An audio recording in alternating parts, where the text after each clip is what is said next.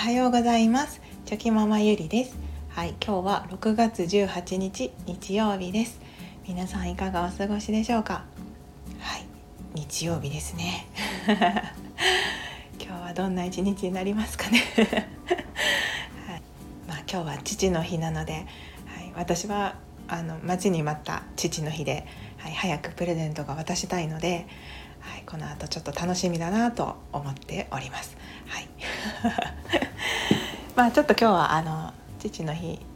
とは全然違うあの話になるんですけれどもあの最近ちょっと自分の中でですね気をつけないといけないなってこう改めて思っていることがありまして、はい、そんなお話になるかと思います。はい、あの突然ですが皆さんは共感力はあの高い方だとご自身で思っておられますか？それともまあそんなことないないというか、うん、別にそこまでそそういうふうなことは思ったことないってあの思っておられますか？はい。あの、まあ、共感力ってまあねあいろんなこういいメリットもあればやっぱりデメリットもあるなとこう自分自身とても、はい、思っておりまして。でそんな私は、はい、共感力が、まあ、自分で言うのもなんなんですけどとても高い方だと思っております。はい、でそれがですねあのいい時はいいんですけれども。うん。ちょっと悪い時にはかなりあのちょっと自分がやっぱりしんどくなってしまうなと こう思っていてですね、まあ、最近ちょっとこうそういう感じであちょっと気をつけなきゃいけないなって、まあ、自分自身にもこう言い聞かせるかんあのためにも、はい、今日はそのお話をしようかなと思ったんですけれども。あまあそんなやつもいるんだなと。私と同じようなタイプの同じようなタイプの方はうんそうだ気をつけなきゃねって思っていただいたりあ全然ね違うタイプの方はそんなやつもいるんだなっていう感じで、はい、あ思っていただければいいかなと思います。はい、ゆるゆるお付き合いいただけると嬉しいです。はい、あのまあ私はですね結構その共感力が高くてですね、はい、あなんというか例えばこう何か喧嘩している人たちがいたとしてもですね A さんの意見もよく聞くと A さんの気持ちもとてもよくわかるし B さんの気持ちもよくわかるしみたいなお互いの言い分もあそりゃそうだよねっていう感じでですね結構どちらの意見もやっぱり分かって共感できる部分があったりとかうーんそうですね。あとはその他のうんと他のじゃないですね。お友達とかうんまたはお客様とか、はいまあ、自分がこう接している方々のこう相談とかをですね受けた時に、うん、結構その自分のように自分ごとのようにこうイメージできてしまうというか結構こうググッとこう気持ちもですね入り込んでしま入り込みすぎてしまってって言った方がいいんですかね。うん、あのすんごく共感してしまうんですよね。はい、なのでっぱりこう相談された内容がとても深刻なものだったりするとあなんというかその後もですね結構気持ちが引っ張られてなんか一緒になって落ち込んでしまったりとかですね。うんそういうことがあってはい。で普段だったらですねなんかその一応受け止めてですね、うん、その人の、まあ、大事なお友達とかねやっぱお客様とか関わる方たち大事な方たちなのでその普段だったら受け止めてそうですよねそうだよねっていう感じで。でそのままあのただただただそうだよねって聞く時もあればあアドバイアドバイスっていう言うほど自分ができるものってあまりないんですけど、まあ、自分の思いつく限りでのこんなものがあるよとかこういう考え方はどうっていう感じでですね、まあ、話をしたりとかそういうこともできるんですけど。ただそのいかんせん自分のコンディションがまあ良くない時とかうんもしくは何て言うんですかねそういったことがこう重なってくるとですねたまたまそのそういうことを聞く機会が増えたりとかするとですね結構そのそれにそっちに気持ちが引っ張られてそういうことを結構考えて深掘ってしまってこうドツボにはまるというかなんか自分自身もなんかすごいその気持ちがこう引っ張られちゃう時がたまにあるんですよね。はい、でつい最近もちょっとそういう状態があってですねあなんかそのうんお友達でちょっとこう結構深刻なうん問題が起きてですねそれを聞いていた時にまあ聞くことしかできないんですけどでもやっぱりこう私自身なんか力になれることはないかなとか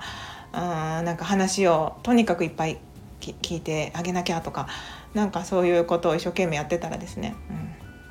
まあちょっとこう無意識のうちにちょっと気持ちが引っ張られちゃって、えー、それをまあ夫に まあいい意味でこう指摘されるというか気を気をつけなきゃいけないよっていう君も気持ちが引っ張られてるからそれは気をつけてくださいっていうことを言われてですねあその時にあ本当だってハッとしたというか気をつけなきゃって思えたんですよね。なのでやっぱりその共感力が高めな方っていうのはうん人の気持ちがとてもよく分かる理解することができますしうんそうですね。それはとてもいいことだと思うんですよね。はい。いいことだと思います。ただその行き過ぎるとやっぱりちょっと自分も 引っ張られちゃうっていうことがありますので、はい。まあ、それがそのやっぱりそうですね。相手の課題を自分が取ってしまってはいけないのでいけないというか取ることはできないですしやっぱその課題の分離っていうね心理学のその言葉もあるようにやっぱり相手の問題なんですよねそれは。はい、なのでそして自分がね引き受けてやることももちろんできないですしそれはそれで大変なことが起こったりもしますので、うん、なのでその聞くことしかできないんですけれどもだけど聞くことでこう気持ちが救われる方もいらっしゃいますし、うん、やっぱりその聞く前に自分自身がまあそのできること、とにかくその共感力が高めな人が気をつけないといけないことはあやっぱりそのやっぱ線を引くことですよね。いい意味で、はい、相手との距離がどうしてもついつい近くなってしまうんですよね。こう無意識に。無意識なんですよそれは。はい。なのでなんとかしなきゃとなんとかしなきゃじゃないんですけどね。なんとかしたいなって。やっぱその自分と関わる人たちはみんな幸せになってほしいっていう気持ちはみんなありますよね。はい、なのでやっぱそういう気持ちで接しているとこうついつい心の距離がどんどんどんどんその近くなってしまってですね。うん。なんか良くない方向に方向にというかそうですね、はい、ちょっとうん気持ちが引っ張られちゃうので、うん、やっぱりその話を聞く前とかはですねこうそこは分けて考える。課題の分離っていう言葉もあるようにそれを思い出して、うん、あの愛これは相手の問題だから私ができることは聞くことしかできないし、まあ、もしそのそれで何かいい方法とか何か解決のこう対策とかその方法術を知っていたらお伝えすることはできるけどそれをするかしないかはその人次第だしとにかく自分は聞くことしかできない。相手の問題は相手の問題。自分の問題は自分の問題という形でですね。そのやっぱりこう分けて考えるっていうことを意識しながらこう聞かないといけないなっていうことをですね、はい、改めてあなんかこう最近の自分を反省しながらそう思っておりました。ついついこうね一生なんかこうまっすぐにというか一生懸命やっちゃうんですけど、うん、まあでもねどうしようもないですよね。やっぱ悩んでるこう仲のいい人が何か問題が起こった時にね何とかしたいって自分でも思うんですけどでもできることは限られていますしうん難しいですね世の中。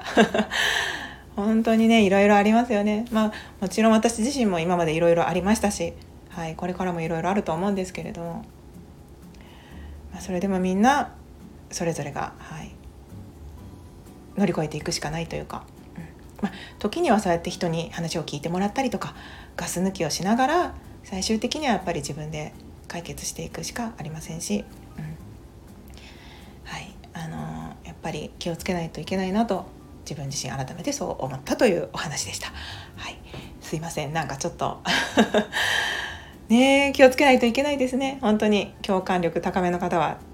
本当に気をつけてください。ので一番最初に話を聞く前にあのちゃんとこう気持ちをあ分かりやすく言うと壁を作るって言ったら変なんですけどある程度ここからここまでは私の陣地じゃないけどそうですね私っていうこの線引きをしっかりと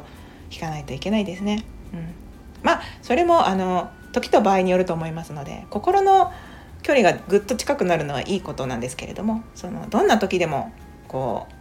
やっぱバランスですよねそれが崩れちゃって行き過ぎたりもしくは引きすぎたりするのも良くないのでやっぱりそのバランスっていうのも考えながら、はい、気をつけてやっていこうと思いました。ということで、はい、ちょっとなんかよくわからない感じになってしまったんですけれども気をつけるという、はい、感じで締めたいと思います。最後までお聴きくださいまして本当にありがとうございました。はい、ではまた明日。